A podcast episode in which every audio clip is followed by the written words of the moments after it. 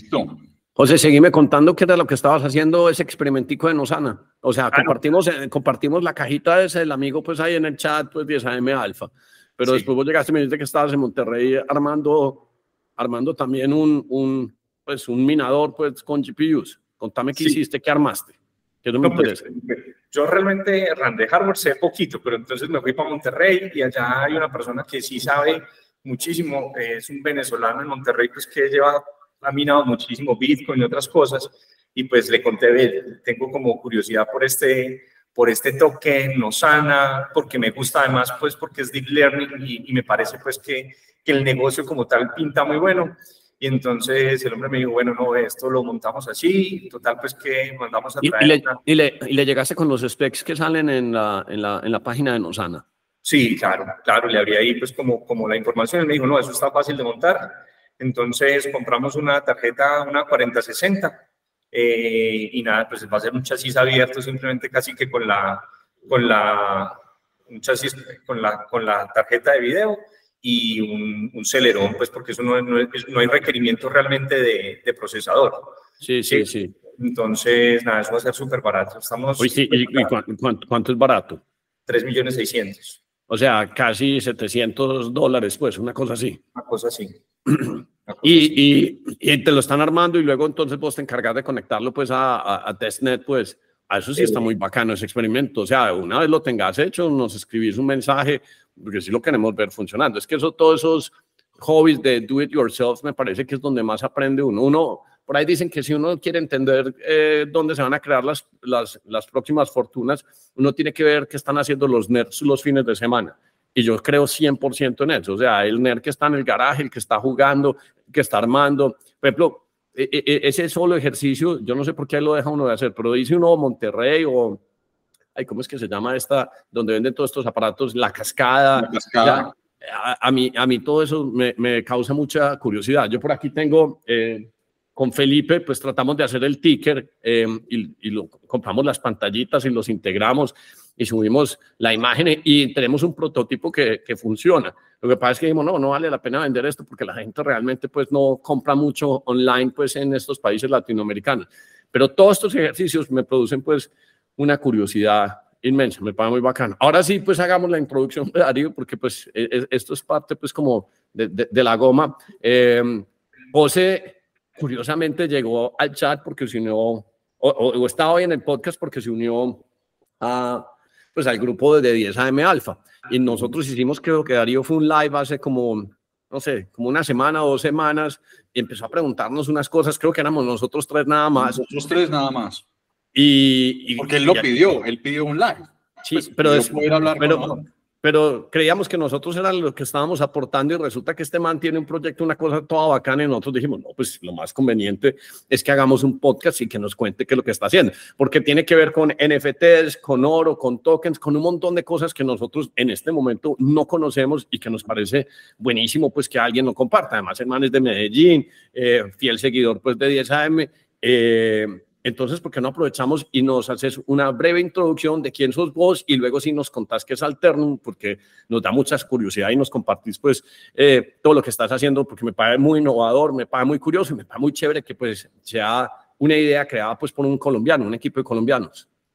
De una, Hernando, pues muchas gracias de verdad por el espacio, bacanísimo, de verdad, súper fiel seguidor de, de 10 AM Pro. Muchas gracias. Eh, de hecho, yo llegué al podcast porque un amigo mío que se llama Gabriel, eh, pues me recomendó, José, te tienes que escuchar este podcast, está demasiado bueno. Eh, y pues nada, me enganché muchísimo. Y de hecho fue Gabriel el que le escribió en su momento a Darío, porque habíamos empezado a conversar un poquito, pues, y yo le había mandado a Darío el white paper ya, y habíamos como empezado. El hecho es que me uní pues a Alfa y, y muy contento pues de estar ahí, de verdad que, que me ha parecido una, una información súper valiosa. Para contarles un poquito sobre mí, pues yo soy ingeniero de diseño de productos, estudié en EAFIT y después de, esta, de estudiar allí, estudié en Alemania eh, un curso en economía y finanzas en la alta escuela de ciencias aplicadas de Bremerhaven. Y después me fui a vivir a Venezuela varios, varios años. Estuve viviendo en Venezuela, allá fui el director de investigación y desarrollo de, de empresas de plásticos y lideré pues el, el departamento de, de, investigación y desarrollo de esa empresa en Venezuela, en Panamá y también en Colombia. Y en ese proceso de estar haciendo como, como cosas plásticas, empecé a desarrollar unos equipos de hidroponía para una empresa americana. Entonces estamos ahí en ese proceso y vamos teniendo como un buen feeling. Y en un momento ellos me dicen, hey Santiago, estamos haciendo unos procesos sociales en Chocó y allá la comunidad chocuana nos está diciendo que tienen muchos problemas con, con el oro. En, Chocó, para, para de pronto los que no conocen, el Chocó es en el Pacífico colombiano y eso es una zona súper rica en oro, pero así como es súper rica en oro, y ahorita vamos probablemente a profundizar un poco en eso, es muy pobre. Entonces había como muchos problemas, digamos, de tipo social, y entonces me invitan a mí a liderar una compañía que se dedica a la comercialización de metales preciosos. Entonces ahí es que yo empiezo como, como a tener un poco de contacto con la industria minera. Eh, eso es 2017. empezamos pues como, como a abrir una empresa y nos damos cuenta de una cantidad de problemas que tiene la industria del oro. Hay un profundo desconocimiento desde la banca. Entonces tal, la banca no abría cuentas para, para, para el sector minero y entonces yo, cuando... Yo, yo, yo, tengo un amigo que me dice, eso es lo más difícil, abrir una cuenta, pues eso se la cierran, tiene que volverse uno súper amigo del gerente, irse a bancos regionales, irse hasta otros departamentos para que le abran una cuenta, eso es un camello. Es un camello. Entonces, pero eso es un error enorme porque cuando vos le dejas, no le permitís el acceso a la banca a, a, las personas, a los mineros, pues lo que termina pasando al final del día es que ese negocio termina en manos de los ilegales. Claro. ¿cierto? Ese es el gran problema. El hecho es que nos montamos pues en la película, yo con todo el desconocimiento, entonces yo vengo como sin aprehensiones y me pongo a montar la empresa con, con un socio, que de hecho es mi socio actualmente en Alternon, y, y montamos pues un, un, aparato tan chévere que al final inclusive Colombia termina abriéndonos pues la cuenta y empezamos ese proceso de comercialización de metales. Empezamos, el, el negocio va bastante bien, pero llega 2022 post pandemia y en 2022 el, el, la nación, pues el Estado, deja de hacer presión sobre pronto esas estructuras que no son, no son nada positivas y entonces todo el oro físico empieza a ser comercializado de forma como ilegal, por debajo, como, como le dicen, sí. por debajo. Entonces los comercializadores formales empezamos a ver que no tenemos pues como proveeduría. Entonces, Noah y yo, Noah es mi socio, dijimos, hey, hermano, aquí no estamos como que aportando valor. Aquí no estamos aportando valor, esto, esto no tiene mucho sentido. Y en febrero de 2022 decidimos cerrar la comercialización. No vendimos ni compramos un solo gramo más de oro y decidimos pensar en una forma nueva. Y en medio de una conversación con un amigo, eh, me cuenta un poquito sobre blockchain. Y ahí yo quiero hacer un, una pausa porque yo era de esos escépticos de blockchain a dos manos. Estoy hablando de 2022, finales de 2021, así el escéptico que odiaba eso, mi esposa es economista y los dos casi que nos reíamos a carcajadas pues de la gente que compraba Bitcoin. Y... Y, y, y, hoy, y hoy pasó un dato muy importante, o sea, hoy está empezando a tradear los primeros ETFs, o sea, desde el 2009 ahorita pues ya está en trading en spot y el volumen está disparado. O sea, yo estoy mirando aquí el tablero mío y todo está verde. Eso va y todo verde. Correcto. Así es, impresionante. Entonces, yo tengo una conversación que esa conversación para mí yo creo que me cambió la vida. Porque entonces yo llego y escucho, estoy en esa conversación y vení que los NFTs y fracciones, y yo, esto está muy bacán, esto está muy chévere. El hecho es que salí de ahí derecho a comprarme un libro que se llama Blockchain, de hecho, y me lo devoré. Y entonces ahí hablaban de muchos, muchos casos de uso, de lo que se va a poder hacer probablemente en elecciones, en temas de salud para manejar la historia clínica, bueno, todo, todo lo que se puede hacer con blockchain y me enamoré. Me enamoré de blockchain y entonces decimos, venga, este es el camino por el cual podemos redirigir este negocio de, del oro hacia algo mucho más chévere, hacia algo que aporte de verdad valor. Y de esa idea inicial es que entonces surgió Alternum, me enamoré tanto de blockchain que decidí hacer una maestría en blockchain. Eh, ya pues terminé el curso, no me recibí el grado, pero... ¿Dónde, ¿Dónde le hiciste? En Madrid. Es una escuela de negocios que se llama SDEN. Realmente el contenido yo diría que no fue muy profundo, pero digamos que estar uno como metido, tener uno que mismo retarse a investigar y eso, pues como que le ayuda a uno de verdad como que a irse profundizando.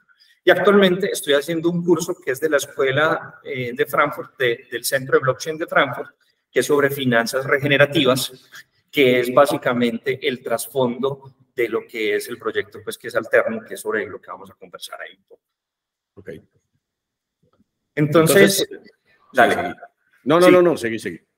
Listo. Entonces, digamos que decidimos eh, transformar pues un poco como, como esa idea que traíamos de la comercializadora de oro. Y entonces ahí lo que quisimos fue, venga, ¿cómo podemos nosotros aportar valor? ¿Cómo podemos mejorar esa situación social y demás que surge de, de, la mina del oro? Entonces, ahí pues hay una, una, una, cosa que es muy importante uno puede entender y es que el negocio del oro es un negocio finito, ¿sí? Es un negocio que empieza con unas reservas y el negocio consiste en que yo voy acabándome las reservas y cuando se acaban las reservas se acabó el negocio, ya no hay negocio. Entonces, otra mina, pues. exacto. Entonces eso tiene una particularidad muy importante, que es como lo que nosotros fuimos identificando en esas regiones colombianas, y esto va pasando en muchos otros países que son ricos en oro. Donde está el oro, no hay riqueza. Nuestra lectura de eso es que no se produce arraigo. ¿Por qué? Porque básicamente lo que nosotros hemos como ido viendo es que a medida que las personas van obteniendo algo de utilidades, pues no lo van, no lo van reinvirtiendo en la región, porque cualquier día se pueden quedar sin trabajo, esa región se queda sin trabajo. Entonces, ¿qué hacen? Cogen esas utilidades y se las llevan para grandes centros urbanos, como puede ser Medellín o como pueden ser otros lados. Pero donde estaba el oro, donde estaba la riqueza, no hay desarrollo. Entonces vos ves un Segovia que es una, una, un, municipio que viene dando oro 200 años o más y es súper pobre. Chocó, súper pobre. El Cauca, súper pobre. Entonces, ese fue como uno, quizá uno de los inputs importantes para nosotros, para decir, venga, aquí hay algo distinto que podríamos llegar a hacer. Entonces, ese negocio finito que nos genera problemas, pues ya como le dijimos, sociales, tiene otro detalle importante. Y es que cuando alguien está comercializando con oro, realmente, pues, o sea, si yo tengo una mina, saco el oro y se lo vendo a alguien, básicamente lo que hice fue como un swap. Realmente yo no estoy vendiendo, eh, no estoy agregando valor, ¿cierto? Estoy vendiendo un dólar por un peso colombiano, una cosa así, pero realmente de oro. Entonces, eso cuando uno lo lleva a, pensar, entonces pensemos en el de Dubái o en el de Suiza que compra el oro que está en, en nuestro país. Realmente aquí parece que nos quedó una utilidad, pero ellos se quedan con ese oro, se pueden apalancar sobre ese oro para hacer posteriormente más inversiones ¿sí? Y entonces a eso le empiezan a sacar rentabilidad. Mientras el país que tenía el oro, pues simplemente se quedó con algo de valor, porque más o menos lo que se produce es el 50%, pero te quedan todos los pasivos ambientales que genera la extracción minera. Entonces, digamos que todo eso es lo que estamos buscando resolver en Alterno. Yo no sé si les gustaría que comparta pantalla. Sí, sí. Para que miremos el white paper. y, y, eso que decís es muy importante, porque si uno simplemente recibe pues unos dólares, pero el que se queda con el oro puede salir e hipotecar el oro y, tener más plata sobre ese oro pues a futuro y simplemente dejarlo guardado y decir, no, el precio del oro va a subir porque porque pues e, e, es un commodity con esa característica pues digamos que técnicamente de escasez pues entonces eh, tiene esa apreciación frente a moneda fiat y pues todo este cuento pues que ya toda la gente se sabe. Eh, exacto, pero digamos, eso es muy importante eso que vos estás mencionando porque no necesariamente todo el mundo lo, lo comprende, exacto. Eso es como que, como que tengo Bitcoin, me apalanco en él, hago todas mis operaciones, hago inversiones. Cuando el Bitcoin sube, yo puedo volverme a apalancar, entonces casi que puedo generar unos ciclos de riqueza más profundos que los que se generaron solamente. Para ponerle unos datos así como generales, ¿cuántas toneladas de oro sacan al año en Colombia y cuáles son los primeros países de Latinoamérica? ¿Son Colombia, Perú y qué más? Colombia es muy importante, Perú eh, y Venezuela actualmente está extrayendo mucho oro, aunque eso mucho se mueve como por debajo de la mesa, pero digamos que esos son los países pues, que quizá tienen una, una minería y la minería que nosotros más nos enfocamos es quizá la minería artesanal. Ahorita les voy a ir explicando un poco más de eso. Eh, entonces, pues digamos que las dinámicas del oro son muy, muy interesantes. Y el oro pues en general es como un activo refugio. Entonces, digamos que cuando hay crisis, el oro sube de precio. Eh, un ejemplo de eso es que antes de pandemia teníamos onzas de oro por los lados de, por los de mil dólares la onza, y cuando entró la pandemia COVID, pues estamos hablando que subió hasta los 2.200 dólares, ¿sí? Entonces, digamos pues que, que, esos son unos, unos indicadores que son importantes porque, porque de alguna forma vas viendo cómo, cómo es verdaderamente pues el oro, cómo se maneja. Y actualmente el oro saqueado hacia arriba está por los lados de 2.000 dólares en este momento la onza. Y para que nos hagamos una idea, una onza de oro es más o pues menos lo que cabe aquí en, en, mi pulgar, o sea, es, es una pepita muy pequeña que son unos 31 gramos de oro. Voy a compartirles la pantalla para que para mostrarles aquí un poquito y me van deteniendo pues si tienen alguna inquietud. Vale.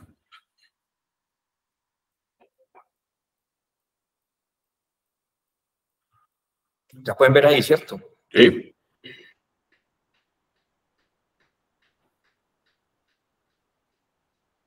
Listo, entonces este pues es como el documento técnico con el cual vamos nosotros eh, como explicando y, es lo que esperamos que la gente logre comprender cuál es eh, el, objetivo de nosotros en el proyecto. vamos a saltar por aquí unas cosas.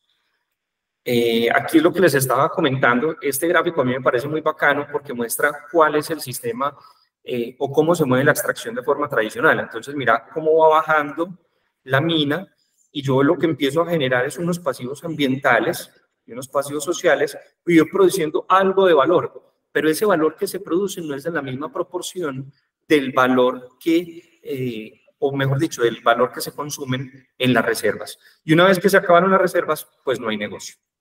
De acuerdo. Lo que nosotros ofrecemos, o nuestra propuesta, es convertir esa explotación tradicional en algo que denominamos explotación digital. Entonces, la explotación digital lo que consiste en lo siguiente.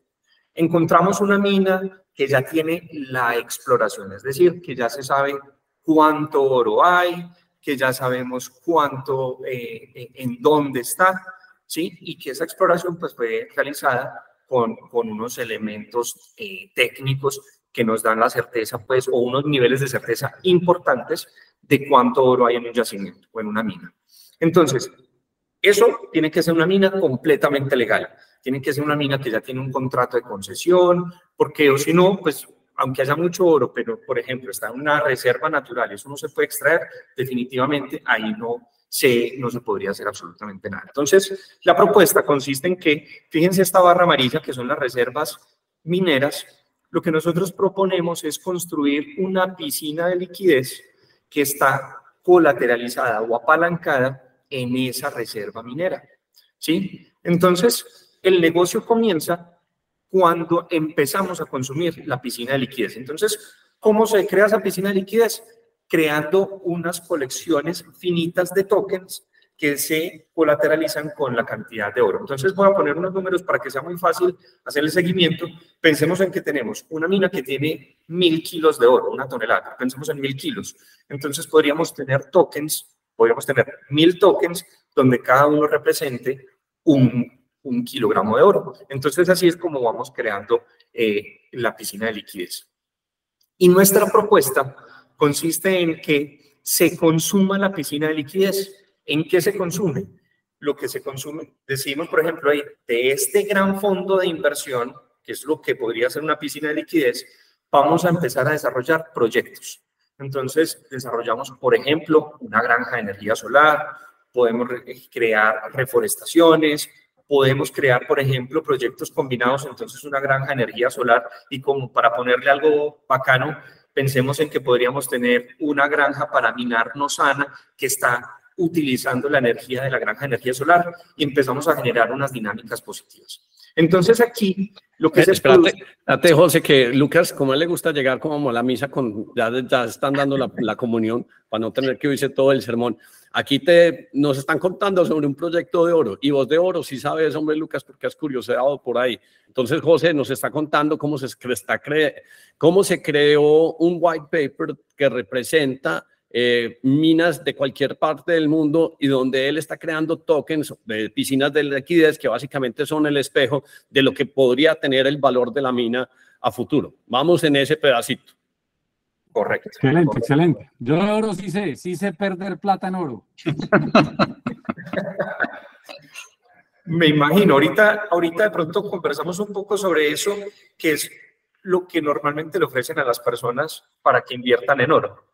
¿Sí? Dale, dale. Voy a retomar aquí. Entonces, eh, Lucas eh, estaba contando que lo que hacemos es que la, la barra amarilla, que son las reservas mineras, creamos una piscina de liquidez, que es como esta barra morada, que está colateralizada con reservas mineras, es decir, con oro que no ha sido extraído de la tierra. ¿Sí? Y entonces fíjense que aquí hay una posición inicial, este, este, esta barrita verde representa como una situación inicial del medio ambiente y la barrita amarilla representa, la bolita amarilla representa como la generación de valor. Entonces lo que hice fue que me gasté una parte de la piscina de liquidez y creé un proyecto. Ese proyecto tiene un patrimonio que es esta barra azul. Y ahora entonces empiezo a generar valor a partir del proyecto, empiezo a mejorar el medio ambiente. ¿Por qué? Porque nuestra tesis de inversión es que los proyectos que se, desarrollen tengan índole regenerativa. Y ahorita les voy a explicar por qué queremos enfocarnos ahí. Entonces, lo que empezamos a generar es un beneficio ambiental. Y pues la idea es que si logramos sacar a las personas de una situación de trabajo que no está en las mejores condiciones. Trabajar en una mina es una cosa impresionantemente difícil. Eh, muchas veces hay explotación infantil, bueno, tiene una cantidad de, elementos. Les empezamos a traer unos, unos empleos de calidad, pero lo que vamos viendo es también una mejora social. Entonces lo que va pasando es, la piscina de liquidez se va consumiendo y vamos produciendo nuevos proyectos. Pero la piscina de liquidez se va rellenando y se va rellenando por varios mecanismos. Uno son unos mecanismos de compensación que hemos diseñado dentro, dentro de las matemáticas para que podamos mantener como el token con paridad al oro. Ahorita les vamos a pasar por ahí. Y también tiene otros elementos que le van trayendo más liquidez a la piscina. Entonces eso va haciendo que la piscina se vaya rellenando. Y cuando la piscina se rellena, ¿qué tienen que hacer los, los dueños de la piscina? Decir, ¿saben qué? Hagamos un nuevo proyecto. Entonces esto nos va generando un círculo virtuoso en el cual pues podemos generar ya un negocio de características infinitas en el cual en vez de tener un negocio finito como era el de la extracción del oro, pues podemos ir produciendo cada vez nuevos proyectos. Al final, para el inversionista, esto se va volviendo en algo muy interesante porque, fíjense, tiene la piscina de liquidez, tiene los proyectos que se fueron desarrollando, se fue generando valor, el, el valor Ahorita les vamos a ver cómo se distribuye y lo mejor de todo es que todavía tengo el oro. Entonces quiero ponerles un ejemplo como para que, para que tengamos unos números en nuestra mente. Pensemos en una mina de oro que tiene unas reservas de 100 millones de dólares. Esa, esa mina de oro tiene una reserva de 100 millones y si se realiza la actividad de explotar la mina, es posible que esa mina en unos 10 o 15 años que sería lo que tome el proceso de explotarla, pueda generar aproximadamente un 50% de valor. Es decir, que yo me quedaría con 50 millones de dólares como de utilidades, digámoslo así, y ya no tengo más mina. Eso sin contar los pasivos ambientales que se generaron. Ahora pensemos en algo distinto. Tenemos la misma mina de oro, nos creamos una piscina de liquidez y llevamos el 50% a proyectos, es decir, 50 millones de dólares. pero, pero ¿de qué tamaño es el pool de liquidez? O sea, ¿es sobre los 50 o es sobre los 100? Sí, el pool sería sobre los 100 y solamente 50 llevémoslos a proyectos, solamente la mitad. Pero, pero bueno, porque ahí es entonces donde, porque artificialmente uno no puede crear 50, o sea, originalmente había 100, pero vos cuando lo cambias y lo vendes oro por por dólares solo vendiste 50, pero entonces aquí simplemente por el punto de liquidez lo, haces con 100 de unos 50 que no existe, o estoy perdido en lo que estoy entendiendo. Entonces, fíjate, Hernán, tenemos 100 millones de, de dólares en reservas mineras, ¿cierto? Y creamos un pool de liquidez que es uno a uno, o sea, tengo un pool de liquidez de 100 millones de dólares y 100 millones de dólares en reservas. Y entonces lo, esto es para las matemáticas. Ahorita vamos a ver mucho mejor cómo, cómo es que se establece eso. Pero es como para que ustedes tengan una idea de cómo funciona esto de una forma distinta. Si llevamos solamente la mitad, solamente el 50% a, eh, a proyectos y logramos una rentabilidad del 10%, en 10 años tendríamos una rentabilidad cercana a los 50 millones de dólares, que era lo mismo que iba a dar la mina, pero sin el impacto ambiental y lo mejor de todo es que todavía tengo el oro. Eso como para, para uno darse una idea de cómo es que funciona esto cuando uno lo lleva en el tiempo. Ya voy a resolver esa inquietud que de pronto, que es yo creo que la que tenés. Dame un segundo, vamos a avanzar aquí. Voy a manejar un poquito sobre esto. Y cuando decís proyectos es otros proyectos, no solo ese, ¿o? Ah, bueno, entonces Lucas, cuando hablamos de proyectos es proyectos de características regenerativas. Entonces, ahí fue justo me entraste. Entonces, pueden ser, por ejemplo, granjas de energía solar, pero podrían ser reforestaciones, podría ser, que lo que era algo que estábamos conversando ahorita al, inicio de, de, de la grabación, es, por ejemplo, ¿qué pasa si yo combino proyectos y entonces tengo una granja de energía solar, pero en vez de venderle al sistema la energía, que eso tiene un 18% de rentabilidad aproximadamente, ¿qué pasa si creamos una granja, por ejemplo, para minar no sana y, y entonces vamos aumentando la rentabilidad, ¿cierto? Entonces ahí se pueden hacer cosas combinadas bacanas. ¿Cómo funciona la piscina de liquidez? Yo creo que por aquí, Hernán, tu pregunta. Fíjate que esto tiene pues unas matemáticas, no me voy a centrar mucho en esto porque esto va a ser pues un poquito aburrido y, y más bien el que quiera, eh, pues este white paper lo podemos compartir sin problema. Entonces fíjense que lo que hacemos es que tenemos unos gramos equivalentes de oro en las reservas, eh, eso es lo que entregó la exploración. Y eso nosotros lo multiplicamos por dos factores, uno que es el factor de incertidumbre, que se llama FI, y el otro que es el factor comercial, que es el factor de lo que le cuesta colocar en el mercado el oro, porque yo puede que tenga un gramo de oro y el precio de, en, el precio en, en, la bolsa de Londres tiene un, un, valor, pero cuando yo verdaderamente lo voy a comercializar, eso se cae porque hay que en todo caso transformarlo, transportarlo, hay que pagarle las regalías a la nación. Entonces nosotros calculamos eso por 0.8, es decir, que le bajamos un 20% al valor del oro. Y el factor de incertidumbre es con respecto a cuál es la certeza que yo tengo de la reserva minera. Y eso depende de qué? De la calidad de la exploración que se hizo.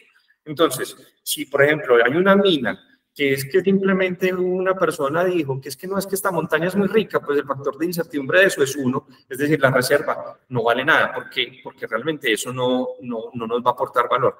Pero si la, si la, si uno tiene una buena información y todo, pues digamos que uno empieza a decir, venir, es muy probable que aquí sí haya esa, esa reserva minera que se está pensando. ¿Eso cómo se logra? Con perforaciones, pero ¿qué pasa? Muchas veces los proyectos logran tener una buena exploración minera, pero después no logran eh, encontrar eh, un inversionista para la mina porque realmente pues eso a veces la escala de las minas es tan pequeña que un Anglo Gold Ashanti, que un minero CCA, que un B2 Gold no, son, no se interesan en esos proyectos mineros. Entonces se queda una mina que es interesante, pero sin ser explotada.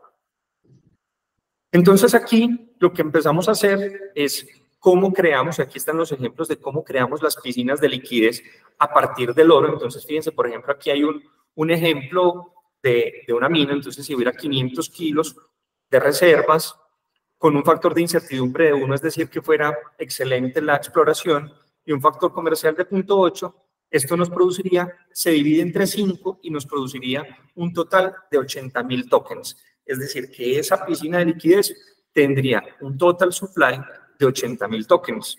¿Sí? ¿Cómo funciona la parte de la piscina de liquidez y los valores? Entonces, pues aquí se van generando una cantidad de fórmulas que van rigiendo qué se puede invertir y qué no se puede invertir. Y aquí se los voy a mostrar cómo. Y, viste, pero vos para poder crear esas piscinas de liquidez, pues casi que lo que vos tenés es que tener unos estudios geológicos para poder llegar y decir, esa mina sí tiene tanto. Y vos de eso, pues no, vos no haces estudios geológicos, pues, o eso te lo pasa en la mina, o sea, ¿cómo, con qué grado de credibilidad o certeza con uno llega y dice... Probadas. Sí, pues, sí ¿quién, ¿quién es el que audita o quién le dice o no, esto es lo que yo creo que hay en esta mina? Listo. Entonces, fíjate, Hernán, que, que, eso es muy interesante, es una excelente pregunta. Nosotros en este momento estamos, eh, el proceso va a iniciar porque Alterno está en ese proceso de crecimiento y todavía no hemos lanzado la primera piscina de liquidez, pero esa primera piscina de liquidez va a estar con una mina que está en Nechi, Antioquia, donde la exploración la hizo Mineros S.A. en conjunto con la asistencia técnica de Anglo Gold Ashanti. Entonces, eso es una de las claves y es que pues esa es una información de exploración súper valiosa eh, porque tiene, digamos, que unos niveles de certidumbre muy altos. ¿sí? Claro, a futuro, ¿qué es lo que va a suceder? Posiblemente cuando la gente entienda que hay una oportunidad interesante, o sea, que hay una forma de volver líquida una, un proceso de exploración que es súper costoso y que es súper líquido, pues lo que esperamos nosotros es que haya gente que se pueda animar a hacer exploraciones. Aquí vas a entender un poco más de eso. Pero entonces, para contarles, el 80% de los contratos de concesión mineros en Colombia están sin exploración. Es decir, que hay una cantidad de zonas del país que están titulados, pero que nadie ha hecho inversión para poder conocer cuál es el valor de las reservas en el subsuelo. ¿Por qué? Porque es un negocio súper riesgoso. Es tal vez el más riesgoso de todos, porque un proceso de exploración puede costar quizá un millón de dólares, eh, y pues una vez que yo tengo las reservas, si esas reservas nadie se aventura a extraerlas, pues no hay ninguna forma de volver líquida esa inversión. Hasta hoy, porque ya con Alterno pues les ofrecemos una alternativa. Entonces, miren, aquí está la explicación de cómo se maneja la piscina de liquidez. Yo llegué tarde. Señor. Pues yo llegué tarde, pero quiero, eh, eh, creo que entendí ya el tema y esto es básicamente eh, usar las reservas de oro como un respaldo. Como un apalancamiento. Para, exacto, un leverage, pero ah, mi plata está respaldada en un oro, pero yo no voy a sacar ese oro. Yo voy a usar esa liquidez para otros proyectos más, más amigables con el ambiente y con una rentabilidad probablemente similar, probablemente similar. Eso es lo que se busca, ok. Sí. Eso es lo que se busca. Similar o mayor, similar o, mayor. es, una alternativa, como lo dice su nombre, para no acabar con nuestra tierra más sacándole oro.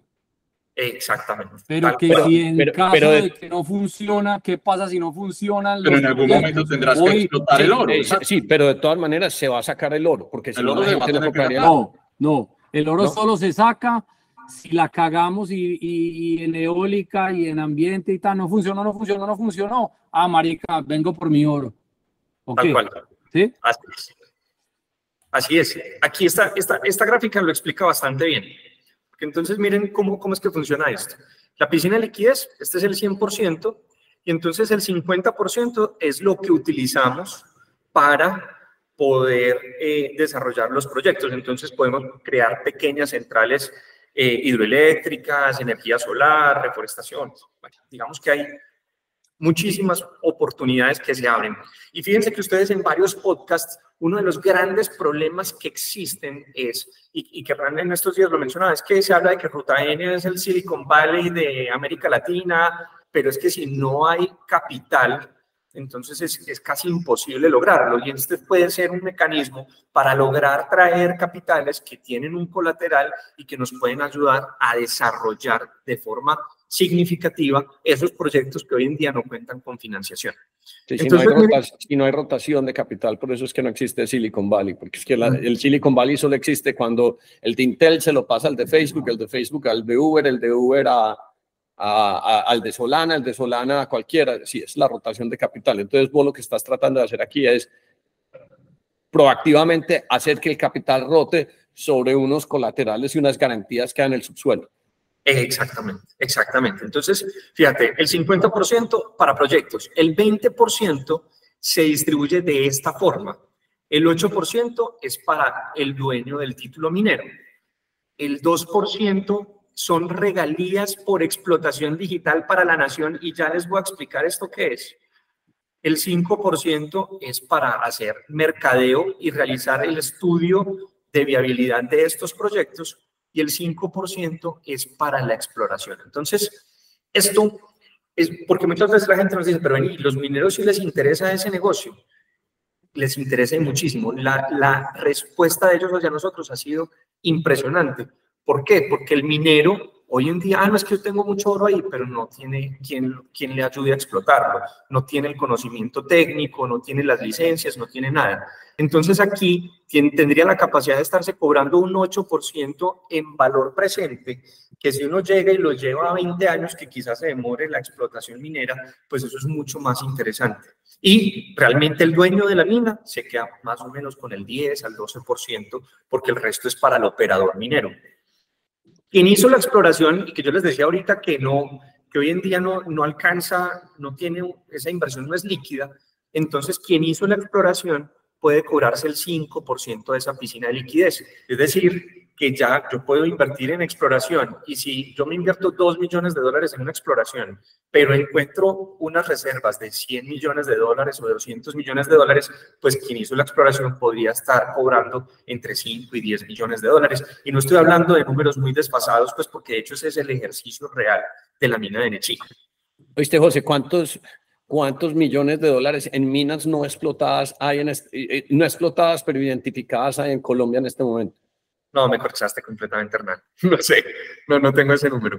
No tengo ese yo, yo, tengo, yo pues, por ejemplo, yo, yo, yo soy socio de una compañía en la Guyana francesa eh, que tiene probadas 5 millones de onzas.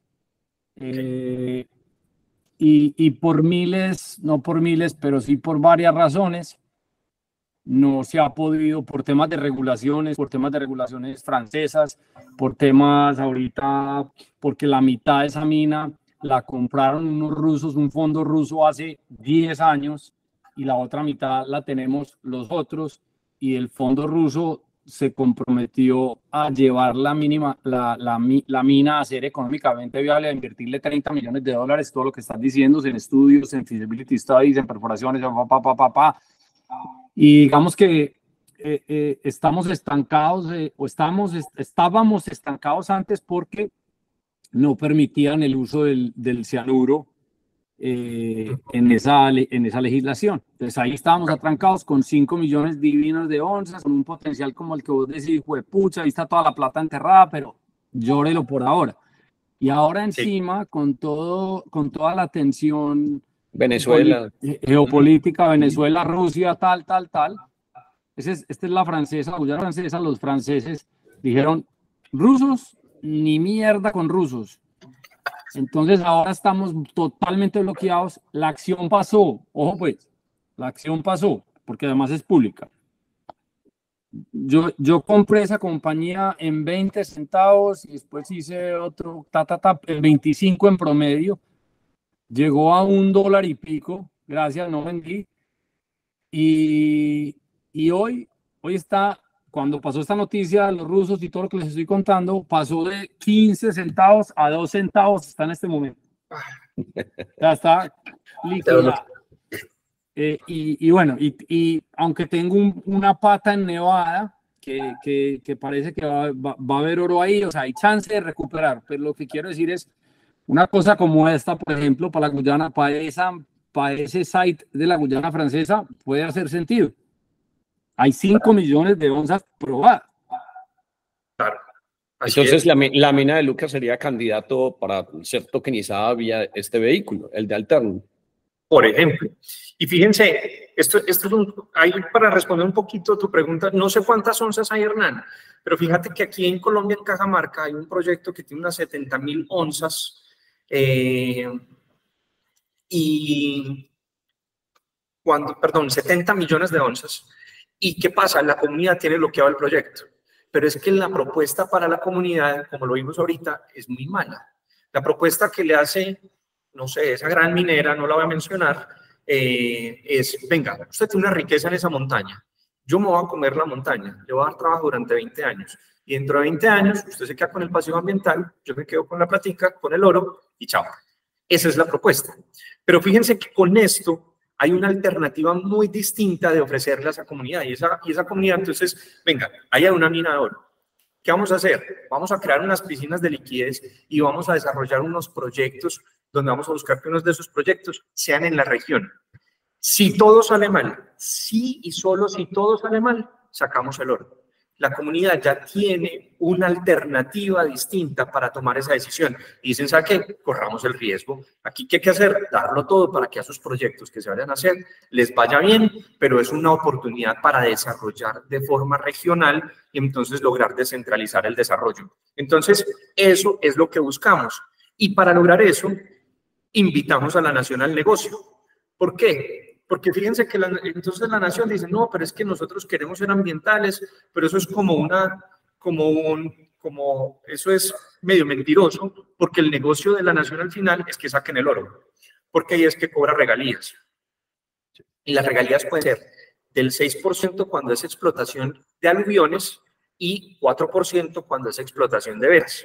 Entonces ya nosotros nos acercamos al Ministerio de Minas y Energía y le presentamos esto y les dijimos, hey, ¿sabe qué? Nosotros les queremos proponer que por la explotación digital de una mina les vamos a pagar el 2%. Entonces ese 2% se va como un anticipo a regalías en el caso de que yo tenga que sacar el oro. Es decir, que si era el 4, pues le quedo viendo el 2% y si era el 6, le estoy viendo el 4. Pero cuando usted me reciba ese 2% de regalías, pues usted ya no me va a quitar a mí el contrato de concesión que porque yo no estoy explotando. Eso ya pasó, ya le presentamos en el ministerio, pues eh, nos recibieron de forma muy, muy amena, realmente consideramos que les gustó la propuesta y ya presentamos el borrador de proyecto de ley para que sea estudiado, pues en este momento está en revisión de parte de los abogados del ministerio y lo que estamos esperando es que el ministerio lo presente al Senado para que esto se convierta en una ley de la República. ¿Qué es lo que haría? Pues que le dé mayor tranquilidad a los inversionistas porque ya saben que pasados los 30 años, pues eh, el, contrato de concesión, como está siendo explotado y la nación está cobrando utilidades, pues nos renueven el contrato de concesión y no se pierda en ese instante como el posible colateral. Porque los contratos de concesión en Colombia tienen 30 años. En la Guyana, si mal no estoy, eso es permanente, es decir, como funciona como el subsuelo es propiedad de quien tiene la tierra. Pero en Colombia no es así. Oíste, José, pero vení, porque es que eh, ya te empezaste a decir que un porcentaje de las regalías y todo, pero hay una cosa que yo me he empezado a familiarizar con todo este cuento, pues que es eh, RWA, Real World Assets tokenizados, porque lo compartí ayer en el chat de que unas propiedades que vos puedes comprar un token, entonces yo me imagino que lo que hay es un espejo, una representación, donde cuando compras el token, entonces tenés un pedacito pues de, de ese activo, tengo otro primo eh, que tiene una compañía fácil y está tokenizando, digamos que todo el fondeo que hace para las propiedades, para que la gente pueda, pueda tener acceso a vivienda de interés social. Pero digamos que comprendo, sin preguntarte qué tecnología, eh, que el valor de la mina quede tokenizado. ¿Cómo carajos le, le, le entra la primera liquidez a esa, digamos que a ese pool de liquidez si no ha vendido un, un, pues, un gramo de oro? O sea, ¿quién es el que, el que hace el, el front de liquidez? Bueno, entonces, pues básicamente, de hecho, esa es la etapa en la que estamos actualmente.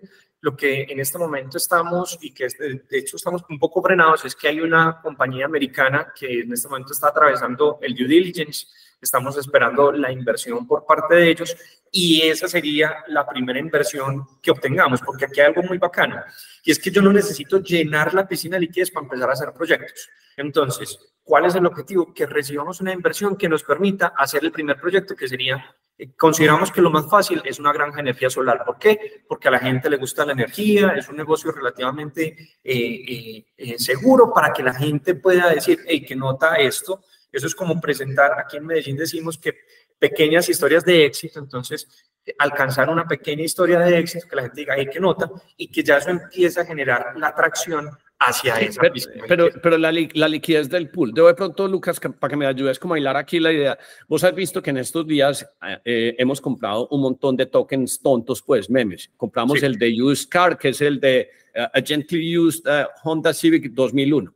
Y uno dice, esta pendejada, ¿cómo es que alguien le, está, le está poniendo valor? Entonces lo que hacen es que alguien loco llega y, y hace, por ejemplo, un airdrop y te regalan 100 tokens de cualquier caja, pero eso no tiene valor hasta que una persona llegue y se mete a, una de estas plataformas DeFi y listo. ¿Sabe qué? Yo, esos 100 tokens de ese, puede ser Punk o de Car, yo lo que voy a hacer es que le voy a hacer un espejito de USDC o de Solana. Y en el momento que uno hace el par, empieza a existir un poquito de liquidez. Y Lucas podría o Darío llegaría a decir, ah, no, si yo ya tengo también otros tokens, yo los voy a prestar para que exista liquidez. Y cuando el token está cambiando, por ejemplo, de USDC a, pues al, al, al, del meme, pues en esos cambios el pool va generando pues eh, eh, cambio de fees. esa es la parte como que estoy tratando de entender porque, porque si uno dice hay 1500 tokens, sí, ¿y cuánto vale un token? Para que vaya un token algo, pues de, de, la mina de oro, alguien tuvo que haber hecho como un front al principio donde dice, eh, yo, yo pongo el 5% del pool para que este empiece a circular y entonces ya sí tenga valor, porque es que si no, no hay liquidez en el, en el pool. Correcto, correcto, Rana. Entonces, pues fíjate, eh, nosotros entonces estamos esperando la entrada de, de este capital. Nosotros ya desarrollamos una DAP, o sea, ya tenemos aplicación descentralizada y la gente podría ir a la DAP y comprar tokens. Lo que pasa es que nosotros no los hemos lanzado porque estos inversionistas eh, también son una plataforma tecnológica y es posible que nos, todavía no puedo mencionar quiénes son, pero es posible que nos soliciten la migración de la tecnología la tecnología de ellos y entonces ahí es que empezaría como ese proceso, ¿cierto? Pero digamos que efectivamente eh, nos, lo, que queremos nosotros al principio es que la gente pueda mintear los tokens en la aplicación descentralizada y así se va construyendo la piscina. entonces, o sea, vos, eh, como hizo Darío, la gente de Shadow Supercoders, pues Shadow, que levantaban 50 millones de dólares minteando unos NFTs. Entonces, o sea, ok, entonces la liquidez se creas con el minteo del NFT. Correcto, se van minteando los tokens y vos vas entrando a una DAO. Entonces, eh, porque todos estos recursos... no, ya, ya, ya, entendí. Sí, es que como dijiste liquidez, entonces yo pensé en liquidez como automática, pero ya sé de dónde viene la liquidez. La liquidez viene del NFT. Sí, la liquidez viene, de, la liquidez viene del NFT. Listo. Así es, así es, eso es. Listo. Voy a, entonces, para seguir por aquí, entonces fíjense, aquí está lo que estaba diciendo Lucas ahorita, tenemos un 30% que lo llamamos un recovery pool. Ese recovery pool, pues es una parte del activo se queda bloqueado con el objetivo de que en el caso de que a los proyectos les vaya mal, de que no tengan la rentabilidad esperada, o pongamos un, ejemplo ahí loco, tenemos una gran energía solar y pasó un tornado y se llevó los paneles y no teníamos póliza de seguro, pues que, que eso no debería pasar, o un escenario, por ejemplo, en el, que, en el que los precios de la energía se caigan tanto que ya no sea rentable, entonces uno podría acudir a esa piscina de recuperación y e iniciar el proceso extractivo del oro. ¿sí? Entonces, eh, digamos que eso es interesante porque piensen que así funcionan algunos protocolos. Entonces, si yo tengo, por decir algo, mis solanas eh, y los meto en Hubble y entonces en Hubble yo puedo, ¿cuánto puedo sacar de liquidez? Más o menos como hasta el 75% porque al 80% me liquida. En este caso no es que me liquida, sino que la DAO tomaría la decisión de utilizar esos recursos para sacar el oro y recuperar la piscina de liquidez, vendiendo el oro al precio de mercado. Okay. Entonces, y ahora que les mencioné entonces DAO, pues aquí hay algo que es importante y es que los tokens se gobiernan, la liquidez se gobierna de forma descentralizada. Entonces, lo que ocurriría es que pues el 50% que es para proyectos son los mismos holders los que pueden decidir cómo se, se, se utilizan el 30% de la piscina de liquidez también es controlada por DAO y el 20%, que son esas actividades operativas, son las que eh, ejecutamos nosotros pues como en Alterno. Y aquí está la parte entonces de los proyectos, que esto es entonces algo bacano, porque lo primero que hace, lo primero que sucede es que se van haciendo las propuestas de proyectos.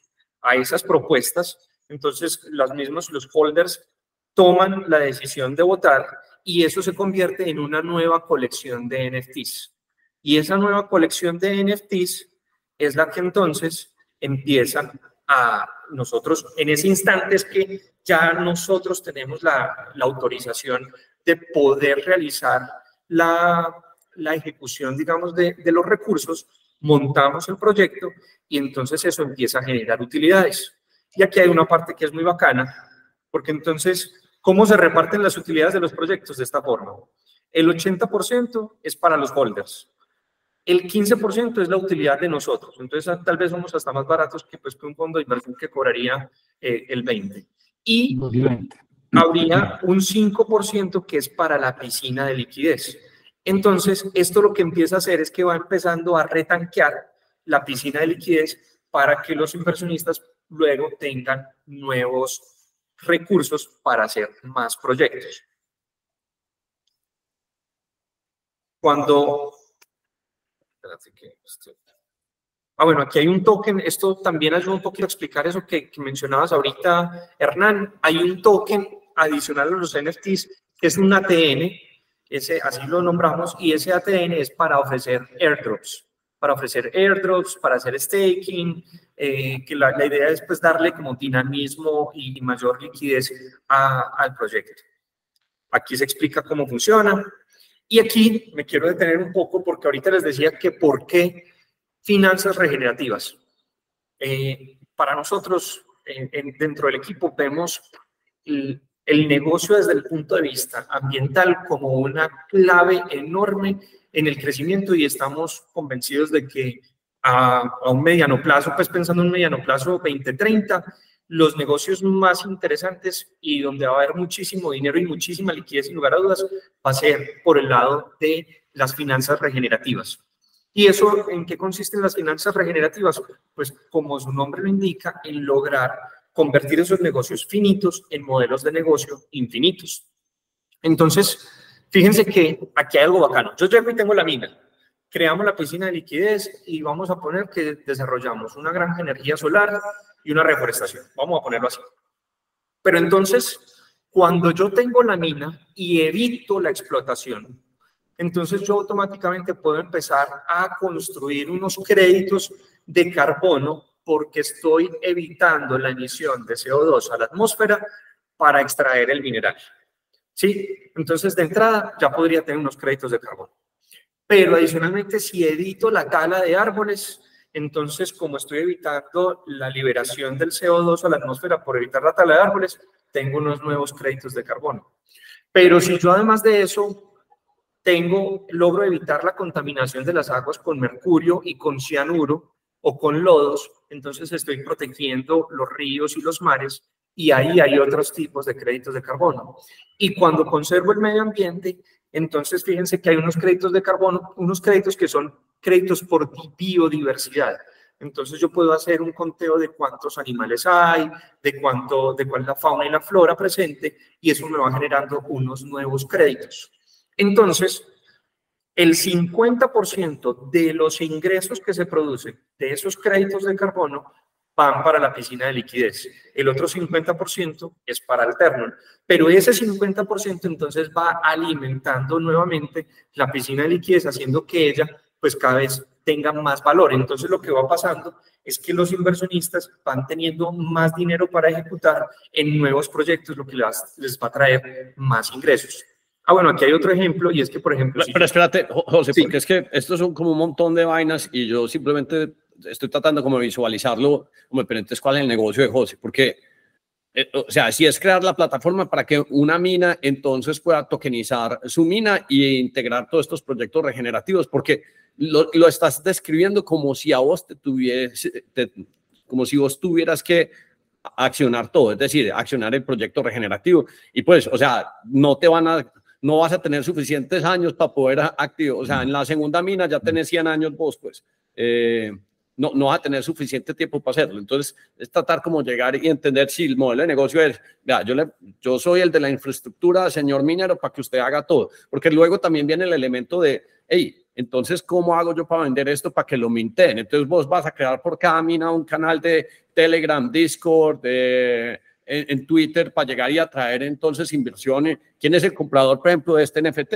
Pues nosotros somos unos gomosos de NFTs, pero, pero entonces el comprador de esto son, eh, no sé, eh, países escandinavos, alguien en Estados Unidos, ya, porque que la gente aquí en Medellín compre, pues vos sabes que es berraco, pues que la gente haga transacciones eh, cuando la plata no es en cash, porque esto es un país muy desbancarizado, pues, pero, pero, pero si, quiero entender es hasta dónde llegas vos, o sea, simplemente la plataforma, porque entrar a operar una mina y hacer esto, bueno, te digo, en una sola te perdés un montón de tiempo. Pues te toca activar todo eso. Claro, Hernán, para resolverte la pregunta. Por ejemplo, en, ya hay una empresa en Colombia que se llama Unergy y ellos están creando, eh, han venido como casi que tokenizando, no lo hacen a través de tokens, pero sí han venido fraccionando eh, granjas de energía solar. Nosotros ya conversamos con Unergy, la idea es que esa primera granja de energía solar se desarrollara en convenio o en alianza con Unergy. Entonces, obviamente nosotros no vamos a, a, imponernos a inventar la rueda. Alguien ya sabe hacer granjas de energía solar. Venga, aquí está la liquidez y se la entregamos a alguien, pues a través de la autorización que entrega la DAO para que la gente que ya sabe hacerlo pues vaya ejecutando. O, o, ponerlo el ejemplo más sencillo. Lucas dice, yo quiero tokenizar. ¿Cómo entras? ¿Cómo sería un proceso con Lucas para tokenizar lo de, lo de Guayana? Entonces, primero, pues hacemos una debida diligencia, donde lo que hacemos es efectivamente revisar cuáles son como las, los elementos de la mina, revisamos la información de la exploración, ahí es donde nos tomamos más tiempo, pues hacemos visitas de campo y a partir de ahí le aplicamos esas fórmulas que vimos ahora y decimos, ve, esto es una piscina de liquidez que va a ser de tanta cantidad de tokens. Y creamos la piscina de liquidez y ahí empieza ese proceso de empezar pues a comercializarla. Esa mina que tiene Lucas es muy grande. La mina con la que nosotros queremos comenzar, que es la de NHI que les mencionaba ahora, esa es una mina mucho más pequeña porque es una mina de 68 mil onzas. Entonces, 68 mil onzas eh, pues son unos 150 millones de dólares. Entonces, es algo mucho más acotado para que ya después, ¿qué es lo que debería suceder, Hernán? Vendemos esta mina. Pero entonces esto, como les mostré ahorita, eso pueden ser eh, 100 mil tokens. Y eso, y se acabaron, ya no hay más tokens, se acabaron. Lo que toca esperar es que llegue una nueva mina y entonces ahí es bacano cuando ya, si la gente ve que el proceso fue exitoso, que se están logrando los cometidos, pues entonces cuando salga una nueva mina ya va a haber mucho más interés. Entonces las minas grandes deberían ir quedando para un, para un segundo paso. ¿Sí? Para lo que les mencionaba ahorita, como lograr unas historias de éxito. Y ahorita que mencionabas cuál es el negocio de nosotros, nosotros cobramos una comisión por entrar a la piscina de liquidez. Ahí es donde nosotros eh, facturamos. ¿Por qué lo hacemos así? Por temas regulatorios.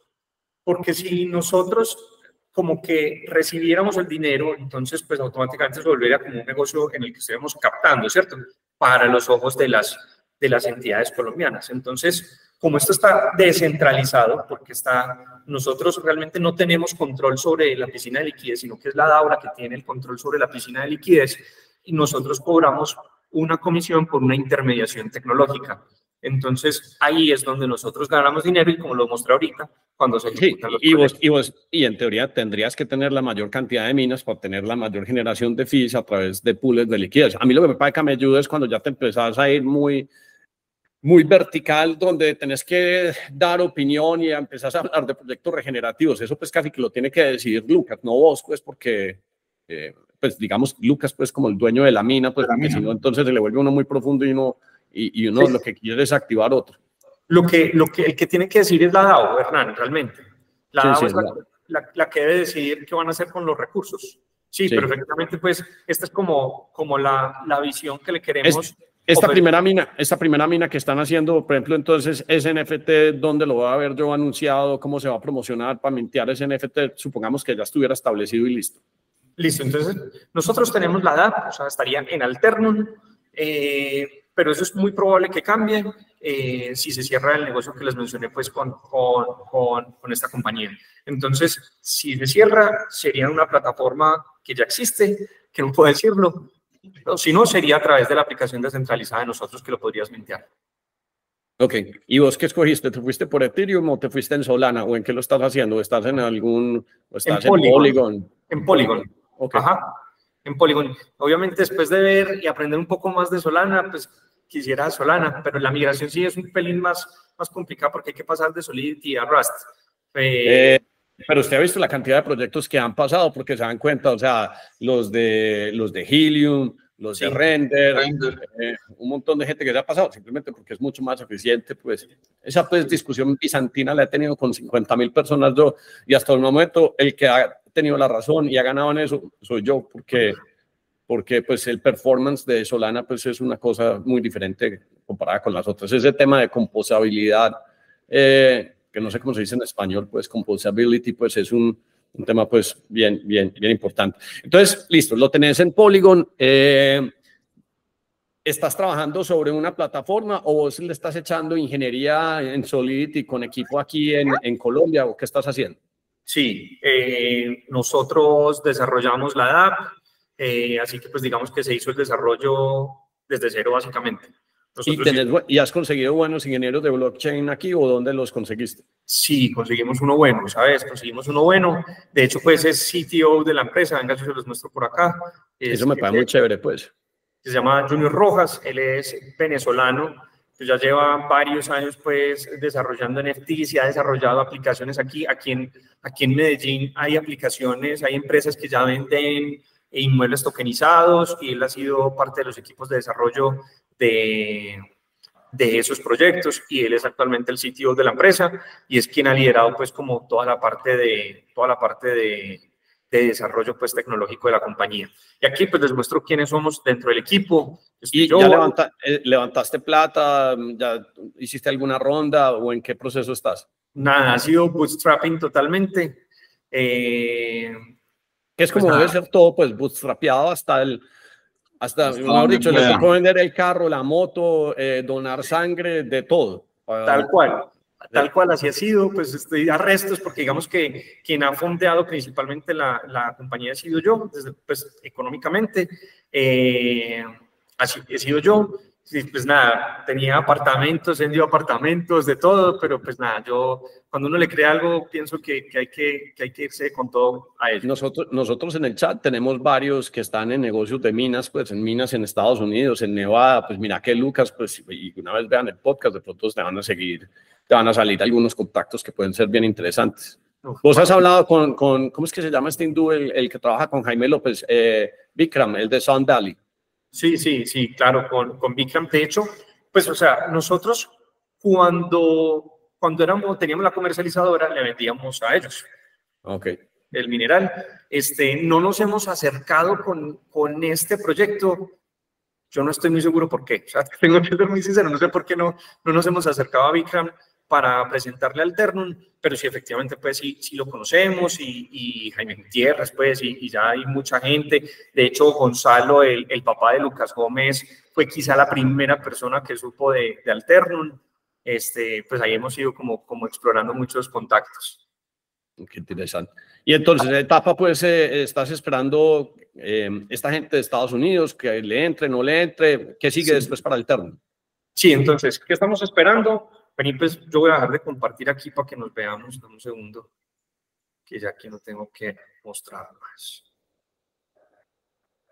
Entonces, este, pues estamos esperando que llegue esta inversión. Esa inversión es, es de una cuantía importante. Eso nos permitiría eh, desarrollar completamente esa primera mina, empezar con el primer proyecto y lo que esperamos es empezar a crear los modelos porque algo que sí es súper importante dentro, dentro del, del, modelo de negocio es como los créditos de carbono. Entonces, porque los créditos de carbono a futuro, la visión que tenemos, la vemos como 2026, quizá 2025, es tener la plataforma para que nosotros mismos podamos ofrecer la tokenización de la, las fracciones de los créditos de carbono, que ahí consideramos va a haber un negocio muy grande y nosotros vamos a tener, o sea, vamos a ser propietarios de una cantidad de créditos de carbono de alta calidad, eh, casi que de forma innata, pues. Entonces, la idea es poder ofrecer una, unas soluciones para eso. Los créditos de carbono en este momento están muy golpeados,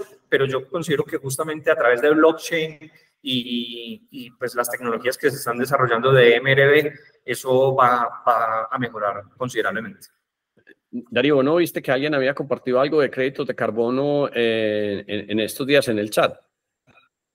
No, no lo vi, la verdad. Eh, no. Sí, que porque JP Morgan se compró tantas hectáreas de bosque que entonces, eh, porque antes pagaban crédito de carbono, ah, no se va a decir que a 5 dólares lo subieron a 30 y entonces hay una compañía que, que, pues, eh, que, que, hace textiles a, a, punta de solo X y entonces esa está tradeando y es la que mayor captura todos estos créditos de carbono. No, me parece pues, muy interesante, muy pues muy innovador. Me parece que poner a, a, a, funcionar el andamiaje pues es el reto más grande, pues para eso pues estás joven y no te han salido canas todavía. Entonces... Muy bien pagasteselas ahí.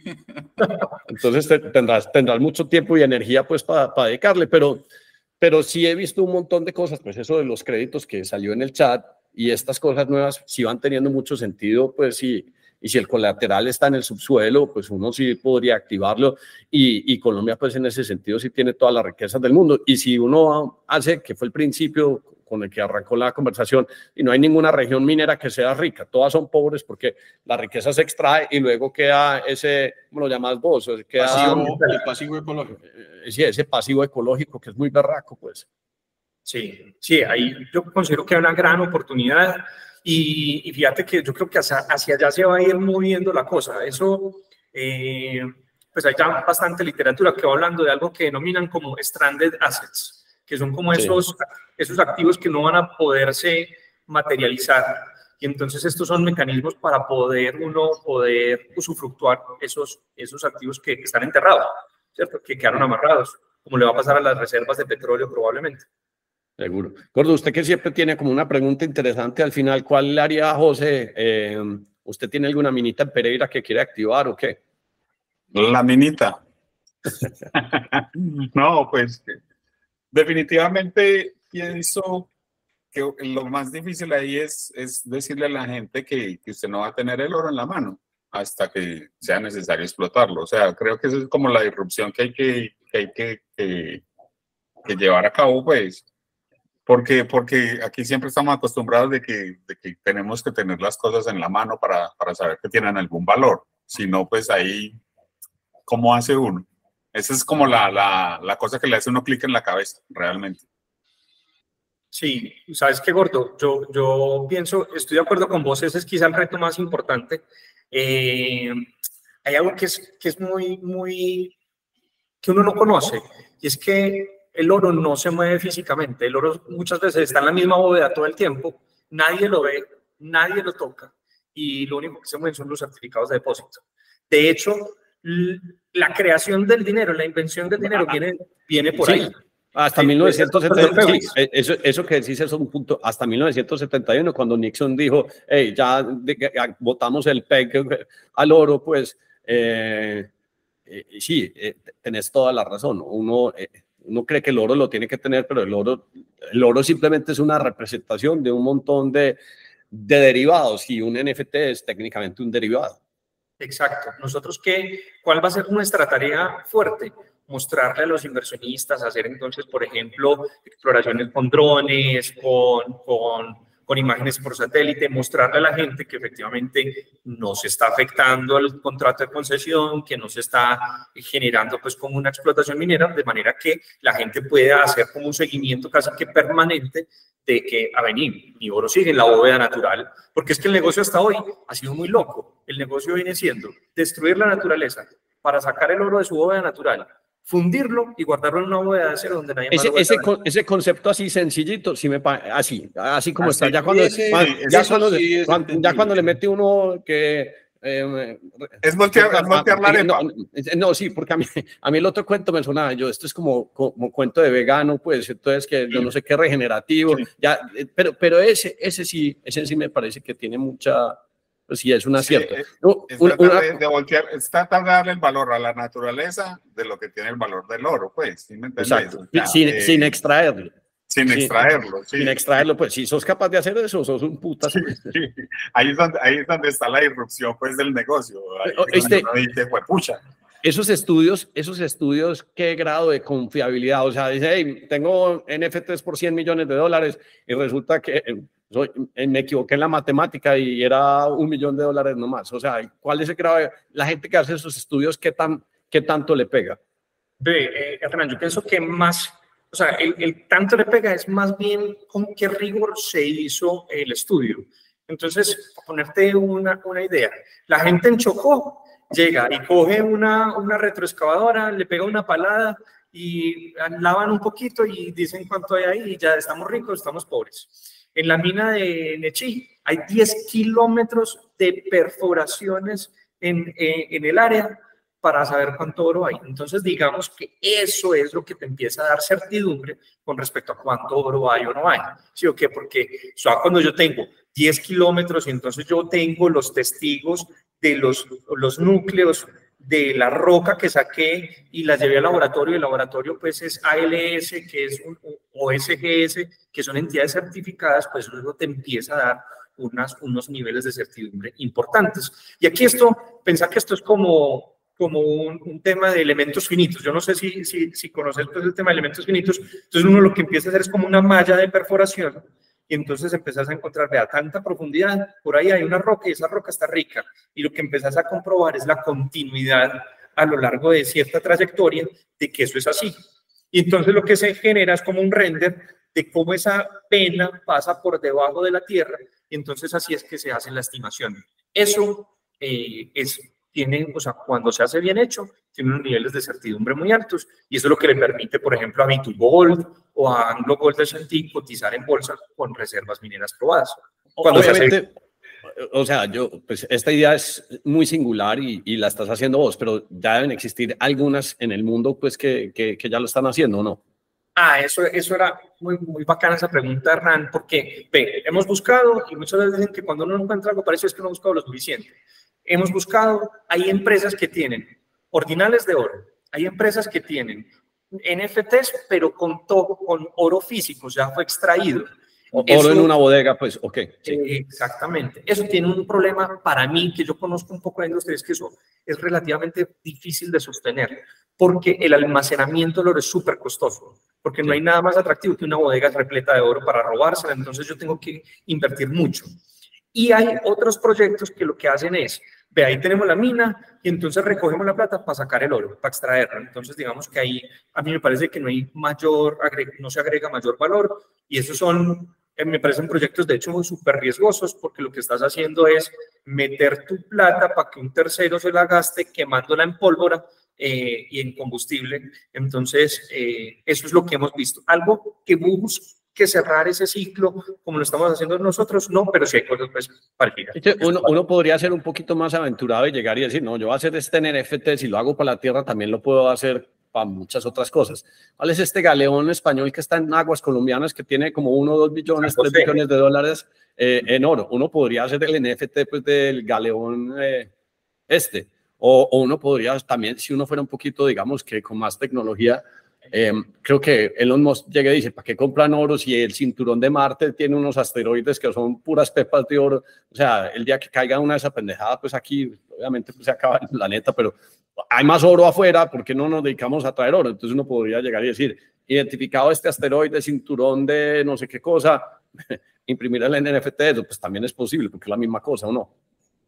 Eh, yo pensaría que sí, claro, ahí pues el costo de extraerlo, fíjate que yo tengo unos niveles de certidumbre en el cual pues yo dejo un 30% porque sé que eso es lo que me va a costar sacar el oro, pero no tengo muy claro cuánto nos va a costar traer el, el oro del asteroide. Y ahí es donde ya se te convierte en, en, una, un nivel de incertidumbre mayor, lo que hace más difícil pues el proceso. Pero sí tengo un conocido que está haciendo algo similar con mármol.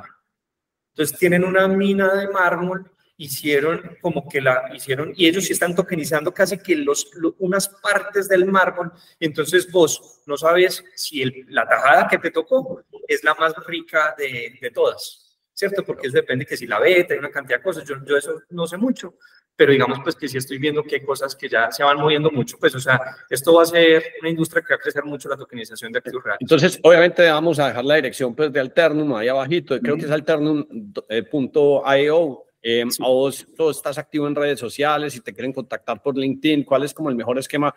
Eh, porque llegará una minera y dice, ¿sabe qué? Me interesa ese esquema porque nosotros tenemos eh, unas minas identificadas y quisiéramos empezar a proveerles liquidez de una vez. Claro, entonces fíjate, nos pueden, si la gente quiere aprender del proyecto, pueden buscarnos en Instagram, que es igualito, alternum.io, porque ahí pues aparezco yo, mostré en muchos videos buscando explicar esto que, que sin lugar a dudas, pues fíjense que es un poco complejo de entenderlo. Eh, está la página web, que es alternum.io, y también en LinkedIn me pueden buscar como José Santiago Gómez, pues que... Y nosotros los ponemos ahí, los links los pondremos ahí, correcto. podcast. Ario, ¿vos qué pregunta tenés ya para cerrar? No, no, me, me surgen muchas preguntas. Lo que pasa es que la primera que se me, que se me viene a la cabeza es eh, si se supone que no vas a explotar la mina, que todo va a salir bien, ¿Qué es lo que te está soñando, por ejemplo, para esa primera mina? O sea, ¿qué debería pasar en esa primera mina alrededor para decir, sí, esto fue, no tenemos que explotar? Sí. Por ejemplo. O sea, entonces, básicamente, ¿qué es lo, qué es lo que esperamos, eh, Darío? El objetivo y como lo que queremos es que al menos el 30% de los proyectos ojalá se desarrollen en torno a la comunidad donde está la mina. ¿Con qué propósito? Darle empleos de calidad a esas personas, porque si no esas personas que antes dependían de la mina, pues nos van a quitar el colateral, ¿sí o qué? Entonces es una forma como de protegernos. Entonces, ¿qué esperamos? Empezar allí a desarrollar los, la granja de energía solar, llevarles reforestaciones y llevar algún proyecto, ¿qué me sueño yo? Un proyecto de alta tecnología, como por decir algo, empezar a minar un token como el de Nosana, por ejemplo, que me gusta y lo vuelvo a traer a colación. Entonces, algo por ese estilo. Eso para mí sería ese camino inicial. Tengo, por ejemplo, un amigo que le gusta estructurar eh, pequeñas centrales hidroeléctricas. Esto es un mecanismo que podría facilitar la financiación de este tipo de proyectos. Pero digamos que por ahí sería la cosa. dentro de la comunidad, es decir, ¿cierto? Sí, es que mira lo que dijo Dario, eh, o sea, él tiene que hacer cosas en torno a la comunidad para que no le quiten el, el, acceso pues a la mina pues o a la representación del token vía la mina. Entonces, si, si la comunidad, el bienestar de la comunidad se mejora, pues entonces él asegura la, digamos que sostener la representación del token en largo, a largo plazo.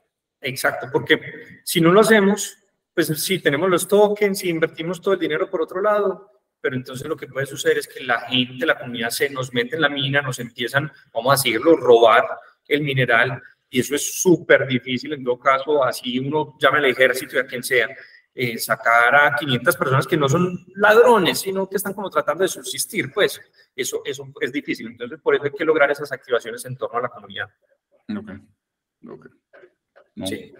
Pues muy curioso, muy curioso que se ha hecho pues también en Medellín, o sea, en Medellín ya estamos pensando en proyectos de blockchain. Este me parece pues, o sea, muy ambicioso porque, pues porque tendría mucho sentido si se activa, pero me parece, pues, o sea, este man se va a desgastar y necesita un super equipo pues por detrás porque, porque la meta es así de grande pues. Y, es, y, también creo que es el tipo de proyectos que uno debe como apoyar y, e interesarse porque pues tiene un montón de beneficios pues el beneficio de la comunidad y no violentar la tierra pues también me parece súper chévere porque sí, vuelvo y, saco el ejemplo, pues si antes si antes teníamos dólares basados en barritas de oro, ¿por qué no podemos tener un beneficio económico del oro, pero que siga ahí en la tierra? Quietecito ahí en la bóveda natural, como dice José, me gusta más e-, ese término. Bóveda natural. Sí, ese es que está bueno. Sí, en vez de alternum bóveda natural. no está bien, no está bien. Ese cambio de paradigma es lo que, lo que hay que lo que hay que combatir. Sí, sí hay que, José. yo estoy de acuerdo con ustedes, ahí hay que hacer eso, hay que, hay que buscar como cosas nuevas, lograr la disrupción y, y nada, es una apuesta compleja, pero, pero creemos que, que vamos a tener ahí buen éxito. Espero muy pronto poderles contar cómo, cómo nos fue con el, con el negocio, pues con el cierre de, de esa inversión que estamos esperando. Sí, nos va, no, y, y, de pronto en seis meses, un año, apenas ya lo tengas probando, pues ya sí nos mostras. Y puede ser un video de la mina y mire, la mina sí, y, y este está el token y, y, podemos hablar. ¿eh? Arnal le puede mandar un dije con el logo de Eternum. ¿Cómo? ¿Cómo? Arnal le puede mandar un dije con el logo de Alternum. Un dijecito, una esclava. Sí, sí. me, lo pongo, me lo pongo aquí en la, en la tobillera. De una, no, de verdad, muchas gracias por, por el espacio, buenísimo lo que están haciendo. Yo quiero aprovechar para echarles un poquito de flores, de verdad que muy bueno todo. Me encanta el podcast y ojalá más gente se, se una pues a, a, escucharlo más. Hombre, muchas, gracias, José. Gracias a vos. Gracias. Gracias. Bueno, pues nada, hasta aquí. Muchas gracias, José, nuevamente y muchos éxitos. Muchas gracias.